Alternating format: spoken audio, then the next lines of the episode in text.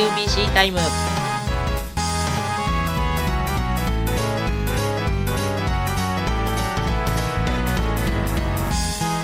い皆さんこんにちは、えーここからのお相手はポッキーがお送りいたしますよろしくお願いします今月まあ4月に入ってですねえっ、と新幹祭ですねが、えー今日行われておりますが我々 KUBC えー KUBC タイムでもねえっ、と、新幹祭に、ということで、新入生の皆さんにね、我々 KUBC のことをもっともっと知ってもらいたいということで、えー今月は、えー新刊月間ということで、毎週ですね、アナウンス部、制作部、プレス部、そして、えー六甲祭担当という、この4人をね、それぞれ毎週1人ずつお呼びして、それぞれの部であるとか、六甲祭の、えー我々が行っているステージ企画であるキングオブステージのお話について、えーいろいろ聞いていきたいと思っております。ということで、今週はアナウンス部のアナウンス部長であるこの方に来ていただきました。はい、皆さんお久しぶりです。白川です。よろしくお願いします。はい、よろしくお願いします。はい、ということでね、今週は、えーアナウンス部長の白川さんに来ていただいて、はい、えーアナウンス部についていろいろ聞いていきたいんですけど、はい、そうですね、まあ、まあまあ最初はね、普通に、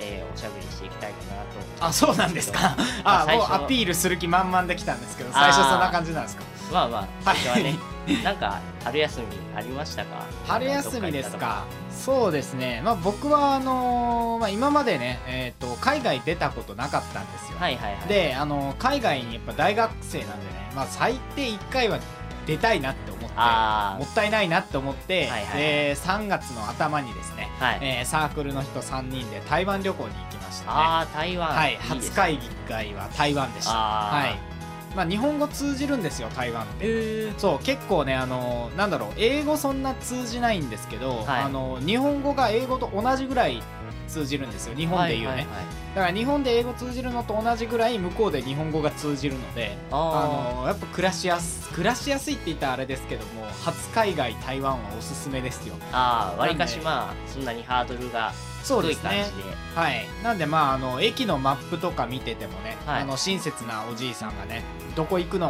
とか言って話しかけてきてくれたりねあとまああのタクシーの運転手さんとかも日本人観光客に慣れてらっしゃるので、はいはいえっと駅とかねその辺りの日本簡単な日本語はわかるんですよね。あはい、非常にやりやすかったですね 楽しかったです。そうですね。まあ、私に関してはですね、まあ、ちょっとした演劇の方に春休みの間ははあはいはい。携わっていて。はいはいそうでしたね。はい、どうかな、新入生の人はね、さすがに多分、まあ、前期で歌ってる人はワンチャン知ってるかなぐらいうの、ん。まあまあ、ちょっとした演劇に携わってて、えーとまあ、忙しくしてましたね。はい。まあ、大学生になるとね、春休みと夏休みが圧倒的に長くなるんでね、そうですね。その間にやっぱり、さっきも言ったみたいに海海外行ってみたりとか、はい。いろんなことできるんでね、新入生の皆さんもぜひね、初の長期休みは夏休みですかそうです2ヶ月ありますよ。そうですね。もう すごい長いそうですもうぜひともね、その2ヶ月を、春休みと夏休みを有意義にね、いろんなことに使ってもらったらなと思います。はい、それでは本日もお付き合い、どうぞよろしくお願いいたします。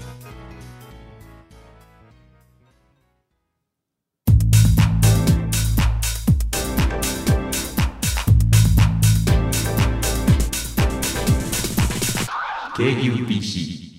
なぜなに KUBC このコーナーでは KUBC にまつわる様々なことについて話していこうと思います。先ほども申し上げた通り、今週はアナウンス部について、えー話していこうと思います。はいよろしくお願いします。ネット、我々の公式ページとかにもね、えーっと、まあ、それぞれの部であったりとか、はい。KOS について、キングオブステージについて、えーっと、載ってたりするんですけど、はい。まあまあ、せっかくね、直接部長さんををお呼びしているということなんで、はい。そういうところでは書かれなかったこととかもね、えー話聞いていこうと思います。はいはい。まああのこれ言っちゃうのもあれですけどあの、まああのホームページあるじゃないですか。はいあれ僕本名で載ってるんですよ。であ、のアナウンス部長って書いちゃってるんですね、はい。なんでもう自分が誰なのかっていうのをねあの分かるんですけどまあまあそれとりあえず伏せますけどあの僕一応六甲祭 KOS 担当もやってるのでそうですね。えーホームページのお部の紹介ページには僕は六甲祭 KOS 担当として載ってるんですが、はい。今回はアナウンス部長として喋りますので、はい、よろろしくお願いしはい、よろますしくお願いします。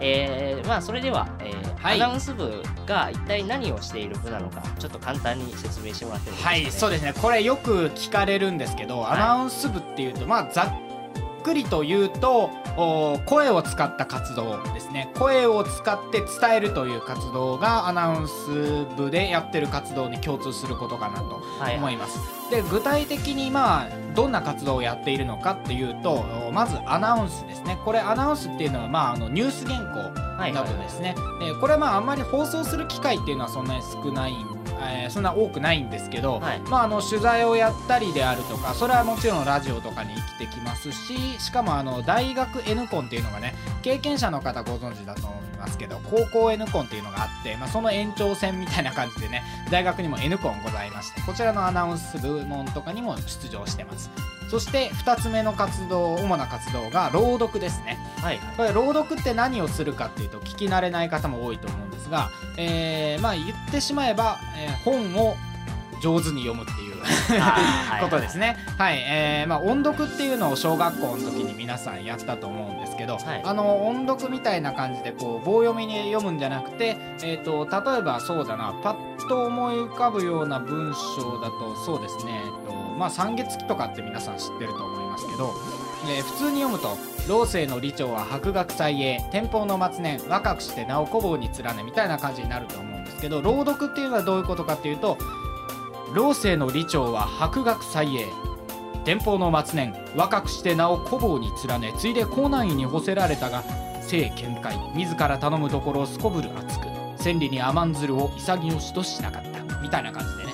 感動させるように読む。いい。うのが朗読ですね、そして3つ目の主な活動まだまだありますよ、はい。えーこちらですね、えーどう言えばいいかな。ボイスドラマとでも言いましょうか、はいはい。声劇ですね。掛け合いなどと呼ばれることもあります、はいはいはい。えーこれは一番イメージがつくのは声優さんがやってるものかな、えー声だけで演技するっていうのがあー。まあ、ボイスドラマになりますね、でもちろんアナウンス部は、まあ、声を使うことが基本的に上手な人たちが、えー上手になるような練習をしてて結果的にやっぱ上手な人の集団になってるので、えーまあ、制作部さんとかが作ってるね映像作品であったりとかあるいはラジオドラマの作品であったりとか、えーそういう作品のナレーションであったり俳優であったりっていうのも、まあ、多くはアナウンス部の部員がやってますね。そして、え4つ目の主な活動こちらはですね、えーラジオですね、はいえーこれはまあ平日毎日学生会館50、えー503号室から生放送でね学生会館の方に、えーお送りしてるのとあとこのようなネットラジオの形式で、えーお届けしているのとあと年に数回かだけなんですけど FM 局 AM 局に出演するチャンスがあります。えーこのラジオっていうのもね、えー声を使ったという意味ではまあ他の活動と同じなんですけどその元あるものを上手にこう表現するというよりは自分の声で、まあ、いわば即興で、えー文章を考えてパッと喋るという能力が必要になるのでこれはこれでなかなか面白いかなと。結構今ラジオ聞く方って少ないと思うんですけど、えーラジオをやってみると結構役に立つことがいっぱいあるかなと思います、そして、え5つ目の主な活動としてこちら最後になるんですが、えー司会業ですね、はいはい。えー例えばですね、えーまあ音楽団体さんの、えー学内の音楽団体さんのお司会ですね。定期演奏会であったりとかサマーコンサートであったりはい。アンデラの、まあ、曲名を読み上げたりだとか、まあ、次の演奏者さんを紹介したりだとかっていはい。う司会っていうのを、えーまあ、お金をいただくという形で依頼として、えー扱ってます。えーこれはまあもちろんあのお金をいただく以上はきっちりとやらせていただきますのでちゃんと練習もしてね、えーやっています。で、えー他にもですね新幹祭っていうのがね今やってる最中かな。はいだと思うんですがその新幹祭であったりとかあるいは後ほど、まあ、あの出てくるであろう六甲祭 KOS ですね、はい。えーこれらの司会っていうのもアナウンス部の部員が基本的にはやります。はい。はい、ということで、まあ、こういったような声を使った活動っていうのを幅広くやってるよっていうようなイメージで捉えていただけたらいいかなと思います。はい。えーっと、まあそうですね。本当に5つも項目が上がるぐらいはい。幅広くやってるわけなんですけども、えーっと、まあ、その日常的にやっていますというか、はい、えーっと、まあ例えば、そういう司会依頼とかは、まあたまにしか入ってこないと思うんですけど、そうですね。こう、なんてコンスタントに毎週やってたりするっていう活動はあるんですか、ね、そうですね、えっと、これもですね、まあ、あの声っていうのは基本的にトレーニングしないとどんどん衰えていくので、はいはいえー最低毎週1回、えー土曜日の午前中にですね、えーアナウンス練習ということで発声練習発声練習といいまして、まあ、あーとか言って声を基本的に出す練習ですね。はい。これを30分と、まあ、あとはアナウンスであったり朗読であったり掛け合いであったりラジオであったりっていうような練習を、まあ、あの週ごとにねそれぞれ決めてやってますね。例えば今日はアナウンスをやるぞとか、えー次の週はあーラジオをやるぞとかいうふうに決めて練習をしています。はいはいはい。はい、ということで、まあ、いろいろな活動をしているわけですけども、まあ、そんなアナウンス部で、まあ、はい。ぶっちゃけここ大変だなみたいなところってありまぶっすかちゃけここ大変だなっていうことはやはり、えー声で全てを伝えきれ切らないといけないという点ですね、はいはい。えー、と基本的にはですね、まああの皆さんやっぱり通常ですと、まあ、表情であったりとか、えーあるいはジェスチャーであったりとか最近だとこうスマートフォンでね写真を見せたりして話すっていうようなことも、まあ、特に友達の間とかだとよくやるでしょうしそうですね。まああのゼミとかでもね基本的に資料を配ったりあるいはプレゼンテーションの形式でね、えーパワポを使ったりすると思うんですが、えーアナウンスに求められる能力っていうのはそれらを一切使わずに言ってしまえば、えー、と目をつぶった人がイヤホンをしてる状態でその音だけで伝えきれないといけないわけですよね。はいはい。これ実は非常に難しくて音声言音声言語っていうのは基本的に後戻りができないので、えー書き言葉だったらここわかんないなって思ったら1個戻れるんですよね。はい、読み直しみたそですいうな感じでね。とかあーあるいはこう声で十分じゃなくても資料で補足できたりするわけです。でも音声言語というかアナウンスっていうのは基本的に、え1回きりでしかも相手に引っかかりなく伝えきらないといけない。これがアナウンスの一番難しいところかなと思いますね。はい、わかりました。それでは、そのアナウンス部の活動をやってて、こはいこは楽しいなっていうところは何かありますか、そうですねまあここは楽しいなってまあいっぱいあるんですけど、はいはい。えー主に分けると2つですかねまず1つは、えーまあ、先ほどのちょっと裏返しになるかもしれないんですけど自分の声だけで表現できるっていうところですね。えー声色を変えてみたりっていうのはもちろんのこと,、えー、と皆さんが思ってる以上にこの言葉というかこの音っていうのは要素があって例えばスピードを変える、えーであったりとか音の高さっていうのを調整する。であったりとか、えー忘れられがちだけど大事なのは間を調整するであったり。とか、えー、とこういったような要素っていうのがたくさんあります。こういった要素を100%駆使して、えー自分が思っている内容を伝えたりであったりとかあるいはあまあ朗読とかあるいは演技の場合だとその台本とか本に書かれているまあ、まあそれだけで素晴らしい言葉っていうのは多々あるわけだけど、はい。その言葉っていうのを120%魅力を引き出せるわけですよね自分の声を使って。はいはい、そうですね。はい、これはアナウンスやってて楽しいなって思う瞬間ですねそしてもう一つ、えーこれはちょっと僕は個人的にこれが一番だって思うのはですね、はい。えー誰かが聞いてくれてるっていうその感覚ですね。もっとこう自意識過剰というか、はい。大げさに言えば、えっと自分が喋ったら人が動くわけですよね。ああ、はいはい。これは実感するのは特に司会の時なんですけど、はい。えー例えば六甲祭 KOS のですねプレスでビンゴっていうメイン企画があります。これはですね大体まあ最低でもまあ500人は絶対いますね、そ。えー500人は絶対観客の皆さんいらっしゃいますはい。えーその観客の前で、えージムえー司会は2人なんですけどその2人だけでその観客を全部仕切るわけですよね。はいはい。えーですからああちらを見てくださいとか言ったらほとんどの人はそちらを見てくれるわけです。とかあるいは、まあ、あの演奏会の司会であったりとかだとおではお静かにお願いしますっていう風に始まりの時にそれでスッと会場が静まるわけですよね。このなんだろうまあ自分が動かしている支配感って言ったらちょっと危なくなるかもしれないけど えっとその快感っていうのはやっぱりはい素晴らしいかなって思いますね。はい。はい、わかりました。それでは最後に、えーっと、まあ、もちろんこのアナウンス部は、えー初心者も経験者もウェルカムなんですよね。はい、そうですね、もちろんです。なので、えーっと、初心者と経験者の方にそれぞれ一言ずつ何かあれば、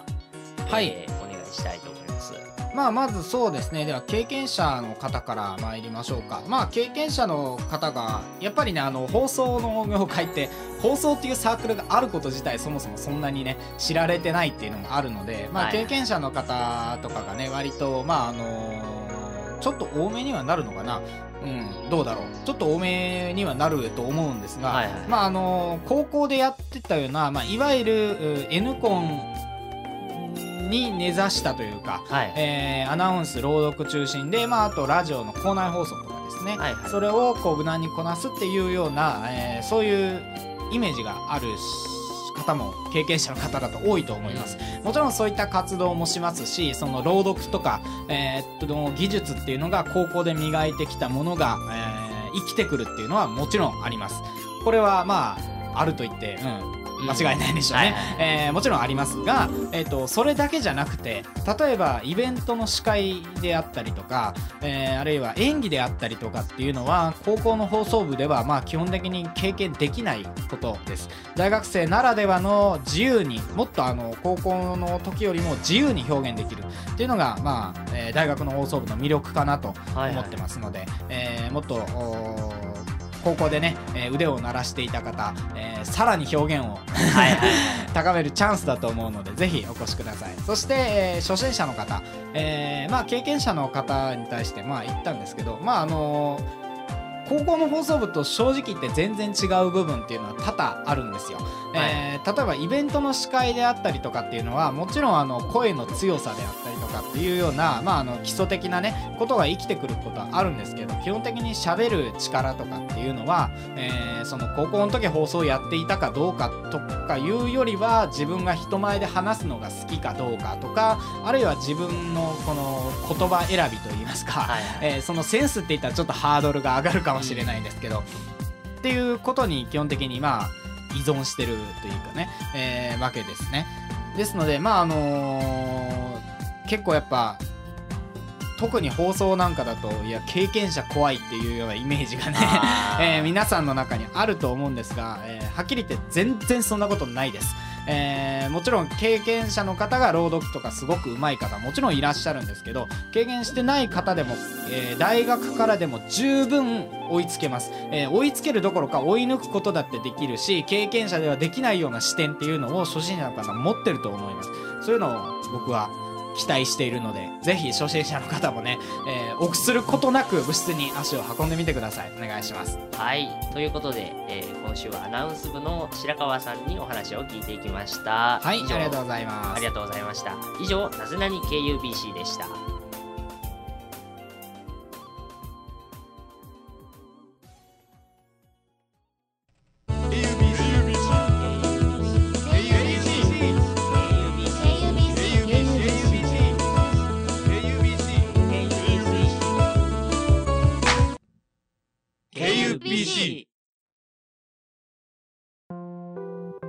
UBC タイムでは皆さんからのお便りを募集しています。メールでは神戸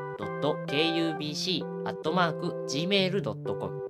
kobe.gmail.com までまた、ツイッターからも、えーお便りを投稿することができます。ツイッターでは、アットマーク、神戸アンダーバー KUBC、